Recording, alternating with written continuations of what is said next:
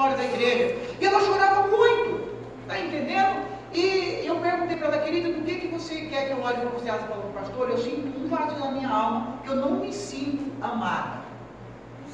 Querido, agora como que o pastor vai amar a ovelha? Da forma que ela precisava ser amada. Não tem jeito. É pecado, a palavra de Deus diz. É ou não é? Você está entendendo? Ela precisava do amor, da proteção. Ela precisava do carinho, do amor do marido, não era de Deus nem do pastor, gente do céu. Infelizmente, o homem não fez o papel dele e esse casal acabou separando com muita dor no meu coração. Eu vi eles se separando e uma desgraça na família, mas porque o homem não fez o seu papel. O marido precisa amar a sua esposa. Ele precisa fazer aquilo que ninguém mais no mundo pode fazer, que é amar. E orar pela sua esposa. Os pais precisam, irmão, ter tempo de oração, de comunhão com os seus filhos. Você pensa que para nós pastores é fácil? Não é fácil, irmão. E muitas vezes na hora, ah, toda segunda-feira, é dia da família, nós marcamos lá e nós vamos assistir um filme junto, nós vamos fazer alguma coisa junto, né? É, mas nós temos nosso tempo da oração e não parece que o diabo se manifesta naquele momento. O menino não quer, não quer, um inventa uma conversa, outro sai e muda de assunto. Gente, você precisa ter paciência graças a Deus para trazer de novo para a casinha e conseguir ter aquele tempo. Você está entendendo? Não é preciso, porque não é fácil para nós, como pastor. Se olhar o pastor e essa da mais do mundo, os assim, ó. Não, meu irmão. Aí elas querem virar pirueta. Minha filha, minhas duas filhas fazem é, balé. E na hora da oração elas querem fazer a pergunta, O Natan quer mostrar os golpes de jiu-jitsu que ele aprendeu, né? Até esses dias a, a minha menina, a, a Júlia pequenininha de 6 anos, ela estava com medo de uma menina na escola que tinha, tem assim uma, um problema de déficit, tinha menina especial essa escola, né?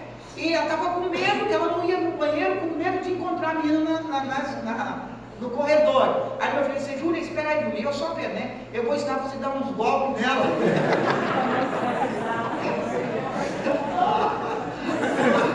eu vou ensinar você a dar uns golpes de defesa nela e os dois se apegaram, e ele, você faz assim, que ele luta jiu-jitsu, né? E você pega ela assim. Rapaz, pensa o nome da valente que foi para a escola. Mas na hora da oração eles querem aprender tudo, menos a respeito da oração. Mas tem calma, vem assim e assim. E você vai desenvolvendo, você vai se esforçando para ter uma família de acordo com os padrões de Deus. Os pais, irmão, precisam ir no quarto profetizar sobre os seus filhos. A gente não consegue ir dormir antes que o nosso filho vá dormir primeiro, e você vai lá e você beija ele, você abençoa ele, você libera a palavra de Deus sobre a vida deles. Sabe? Não, nós temos um entendimento, nós estamos crescendo nisso, que nós nem temos o poder de abençoar. Nós temos o poder de pedir que Deus manifeste a bênção que já está sobre a vida deles. Sabe por quê? Porque Cristo Jesus, na cruz do glória, disse o que está consumado. Toda sorte de bênção que eu e que você precisa e que o nosso filho precisa já foi conquistado por Cristo na cruz do Calvário. Então nós precisamos que? Manifestar. Todas as bênçãos de Deus já está dentro, não está fora. Senhor, vem abençoar, já está abençoado. Então, Senhor, manifesta a tua bênção sobre a vida dos nossos filhos. Os nossos filhos serão aquilo que o Senhor quer que eles sejam. A Bíblia diz em Efésios, antes da fundação do mundo, nós já fomos abençoados com toda sorte de bênção e acabou. Você está entendendo? Então, meu irmão, o pai precisa trazer proteção para o lar. O pai precisa trazer essa proteção para a casa. O pai que não está trazendo essa proteção para a casa, esse pai está longe dos padrões de Deus não está caminhando de acordo com os padrões do Senhor. O pai precisa trazer a provisão para os filhos. Querido, e nós precisamos ensinar para os nossos filhos as coisas simples da vida. Nós não precisamos dar o melhor brinquedo para os nossos filhos. Porque muitos pais às vezes não conseguem dar. E às vezes esses brinquedos que dão, às vezes, irmão, a maioria dos brinquedos os pais compram caro para os filhos. Sabe o que? É por encargo de consciência.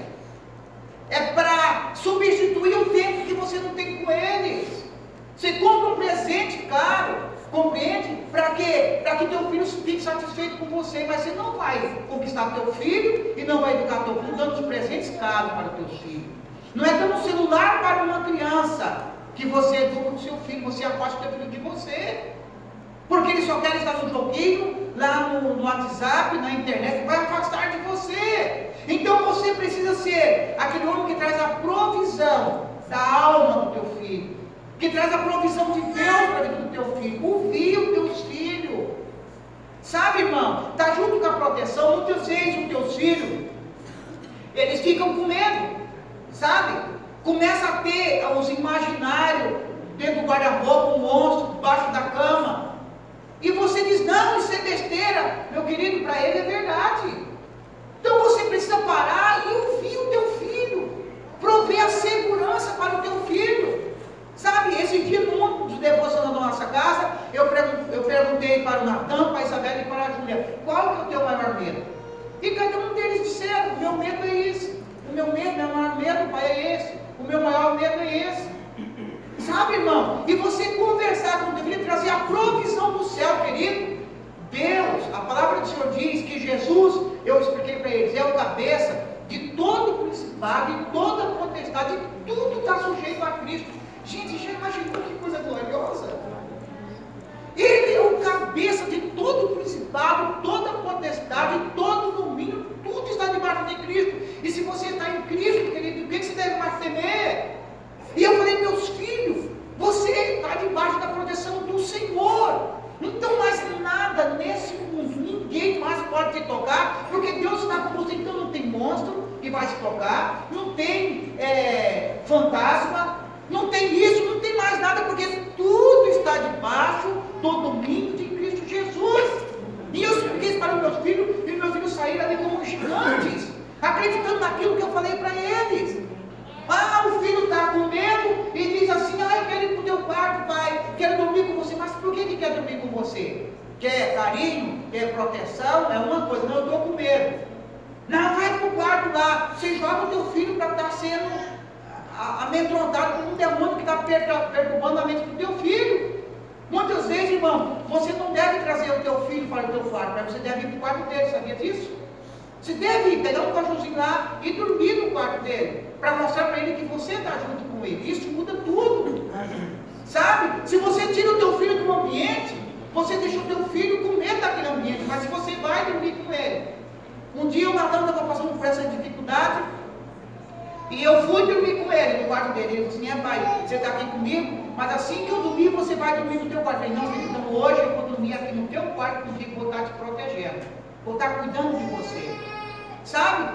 E eu fiz com questão que ele acordasse no outro dia, eu estivesse dormindo do lado dele, para ele sentir que existia uma proteção para a vida dele. Amém? E o destino, nós somos, irmão, obrigados por Deus a dar um destino para os nossos filhos. Quer dizer, perdão, eu não posso dar o destino, mas eu tenho que descobrir qual é o destino que Deus tem para a vida do meu filho e ajudar os meus filhos a caminhar nele. Só que o destino, ele tem que ser conquistado. Sabia disso? Ensinar os teus filhos a conquistar o destino que Deus tem para a vida dele. O destino não é algo que já está escrito nas estrelas. Está entendendo? E que aconteça o que acontecer, isso irá. Não. É uma conquista diária. Nós precisamos, como pais, educar os nossos filhos a caminhar no destino que Deus tem para a vida deles. A sondar, perguntar, filho, o que que Deus tem no seu coração? O que Deus que você sente no teu espírito, que você vai ser, que vai desenvolver na vida? Compreende? E nós temos entendido, irmão, que nós somos uma família sacerdotal e que não existe mais nos dias de hoje, ou segundo o Novo Testamento, o emprego secular e o emprego sagrado na casa de Deus. Sabe por quê? Eu não posso querer que o melhor advogado da minha igreja largue a advocacia e venha ser pastor da nossa igreja. Eu preciso ensinar que o melhor advogado da minha igreja seja o melhor advogado lá diante do juiz e diante do mundo. Exercer o destino que Deus fez para ele lá. E eu não posso exigir que os meus filhos sejam os pastorzinhos, não. Sabe? Um dia o Natan, ele, ele tem 13 anos já, e ele tinha mais ou menos 6 anos de idade, estava subindo no, no, nos muros da igreja, e pulava e corria. Eu estava descendo a escada e eu vi uma, uma irmã dizendo assim, Natan, você é filho do pastor, você tem que dar exemplo. Eu gritei lá de cima ei, ei, ei, pode parar. Meu filho, antes de ser filho de pastor, ele é uma criança. Então deixa se importar com uma criança. Não coloque um cargo no meu filho que ele não precisa ter. Aí eu disse, fui descer dando sermão na irmã. Falei, querida, é o seguinte, ó, ele é criança e eu quero que você respeite ele como criança, como se fosse filho de qualquer membro da igreja. Ele é uma criança. O destino dele, quem sabe, é Deus. Então ele não é obrigado a ser pastor. Ele é obrigado a cumprir o que Deus tem para a vida dele. Filho de pastor não é pastorzinho. Quantos pastores estão frustrados porque os pais queriam que ele fosse pastor? Você está entendendo? Mas muitas vezes, ele, muitas vezes não, Deus não erra. E muitas vezes eles serão muito mais eficientes lá, lá no mundo, fazendo o que Deus tem, do que dentro de uma igreja, frustrado por não ser aquilo que ele queria, ser aquilo que o pai ou que a mãe queria que ele fosse. Então nós somos, irmão, obrigados diante de Deus a darmos a acharmos, a descobrirmos qual é o destino que Deus tem para aquele nosso filho e ajudar ele a caminhar nele, a ser homem íntegro, a ser mulheres de caráter, de responsabilidade, de formarmos uma geração para Deus. Então, leve no seu coração que os seus filhos, eles não nascem prontos. A criancinha é educada da igreja, a criancinha amada da igreja, ele é amado, ele é educado porque tem um pai ou uma mãe que educa. Agora eu não quero dizer para você que é a coisa mais fácil do mundo, não. É espinhoso. E os nossos filhos passam por muita fase diferente. Sabe? Quantos dos nossos filhos nós recebemos da, na, da escola, ou da creche, né? Ou lá do maternal, um recado que ele mordeu, que ele bateu. Sabe? A nossa Júlia, nós recebemos é, na mesma semana dois, dois bilhetes diferentes, sabe? Uh, acho que não bilhete, mas é, notícias diferentes. Uma, ela chegou na, na escola e perguntou assim para a menina, ela, fulana, você já orou hoje? Dentro lá no meio da, da muvuca, né, sabe que fala até. Aí, você já orou hoje? Ela disse assim, não, então vamos orar agora. Pegou na mão da menininha, orou por ela, orou pela família dela. Ela devia ter quatro anos de idade, entendeu? E orou pela família, orou por ela, orou por todo mundo, amém. De repente juntou a menina pelos cabelos e queria jogar pela janela por fora de fora. É criança, gente. É criança. Você está entendendo? E conforme ela vai crescendo, ela vai aprendendo a conter a ira. Você está entendendo? Vai aprendendo a que não pode, o que é certo, o que não é certo. E crianças são formadas, gente. Os nossos filhos são formados e agora eu preciso buscar em Deus. O que que eu estou reproduzindo na vida dos meus filhos que eu não quero que ele reproduza amanhã ou depois. Sabe, meus amados? E ter uma responsabilidade. Teus filhos, irmão, eles irão muito mais longe do que nós. Em nome aleluia. Amém. Amém. Oh, aleluia. Você pode dar o estudo que você não pode ter. Você está entendendo? Nós somos, irmão, eu penso assim, ó, sempre eu penso o seguinte assim, ó, que nós somos simplesmente o, o lugar de pouso o aeroporto dos nossos filhos. Eu não posso deixar que os meus filhos construam o aeroporto. Não, eu tenho que ser esse aeroporto, meu filho tem que ser a aeronave que vai voar desse aeroporto, dessa plataforma que eu fiz. Aleluia. Sabe, eu tenho um exemplo de um senhor que eu trabalhei com ele em Santa Catarina, ele dizendo o seguinte assim, olha, eu vim do Nordeste, eu sofri muito na vida, eu passei fome, eu passei necessidade, eu tenho essa empresa e essa minha empresa está exportando para o exterior, e hoje eu tenho casa, hoje eu tenho um carro bom, só que antes de eu morrer eu quero gastar tudo que eu tenho. Ele dizia isso, sabe? Eu quero gastar tudo que eu tenho, deixar herança para filho, eles que se dane, sabe? Eles que vão lutar, que nem eu lutei. Sabe qual a situação desse homem que está vivendo hoje? De cesta básica perdeu tudo que ele tinha e ainda não morreu, sabe? Para não deixar herança para os seus filhos. Egoísmo puro. Mas nós precisamos preparar essa plataforma para os nossos filhos. Os meus filhos não passarão pelas mesmas necessidades, não sofrerão os mesmos problemas que eu sofri. Os meus filhos não precisam passar pela humilhação que eu passei, porque eu tenho trabalhado para a minha próxima geração, no nome de Jesus. Nós temos que preparar uma plataforma. Nossos filhos irão muito mais longe, irmãos. Aleluia. Muito mais longe. Sabe, querido? minha glória e a honra será sempre do Senhor. Amém. A palavra de Deus diz que quando Davi chegou todo valentia lá, olha, eu vou matar esse gigante, esse, deixa esse Golias comigo, porque eu vou destruir. Davi, a primeira coisa que Saul pergunta, Saul diz, quem que é o pai desse menino?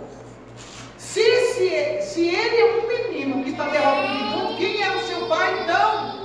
Então nós precisamos, querido, eu estou usando a palavra pai, mas o certo seria os pais. Amém? Amém. Os pais, a mãe tem um poder extraordinário de ajudar, de formar de, a vida dos seus filhos, em nome do Senhor Jesus Cristo. E eu creio, meu amado, que a honra será e a glória será de nosso Senhor Salvador Jesus Cristo. Mas você será honrado. Amém? Quando teus filhos estiverem nos melhores lugares, nos mais altos lugares, ele tive um pai e uma mãe que se sacrificaram para que eu estivesse onde eu estou, em nome do Senhor Jesus Cristo. Amém?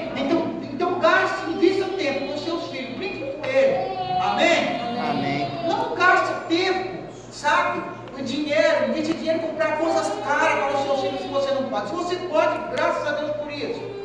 Sabe, irmão? Mas tempo de você ter comunhão com seus filhos é coisas simples que marcam a vida deles. Sabe? Às vezes ir para uma chácara, se sujar de barro. Tá entendendo, irmão? A andar, a, a deixar os seus filhos brincar na chuva. Sabe, irmão? Brincar na chuva com coisas que não tem dinheiro que pague no mundo. Irmãos, um dia assim eu me lembro que nessa correria da vida, você não tem muito tempo para gastar. um- Eu tenho que ir para Curitiba, por exemplo, eu moro a 20 quilômetros de Curitiba, eu quero ter que Curitiba, tenho que ir de carro, tenho que ir voltar rápido. Mas um dia eu peguei as minhas crianças e nós fomos de ônibus circular para Curitiba. E foi uma viagem com os meus filhos.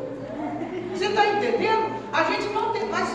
Meu Deus, que coisa linda! E tem um ônibus e não sei o quê. Sabe? E um CC dentro do ônibus.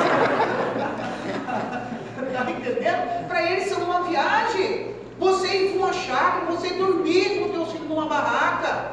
Está entendendo? Sabe, irmão, dormir numa barraca com seus filhos são coisas que cativam a vida dos seus filhos e ensinam, que dão educação para seus filhos, que ninguém mais pode dar na vida deles.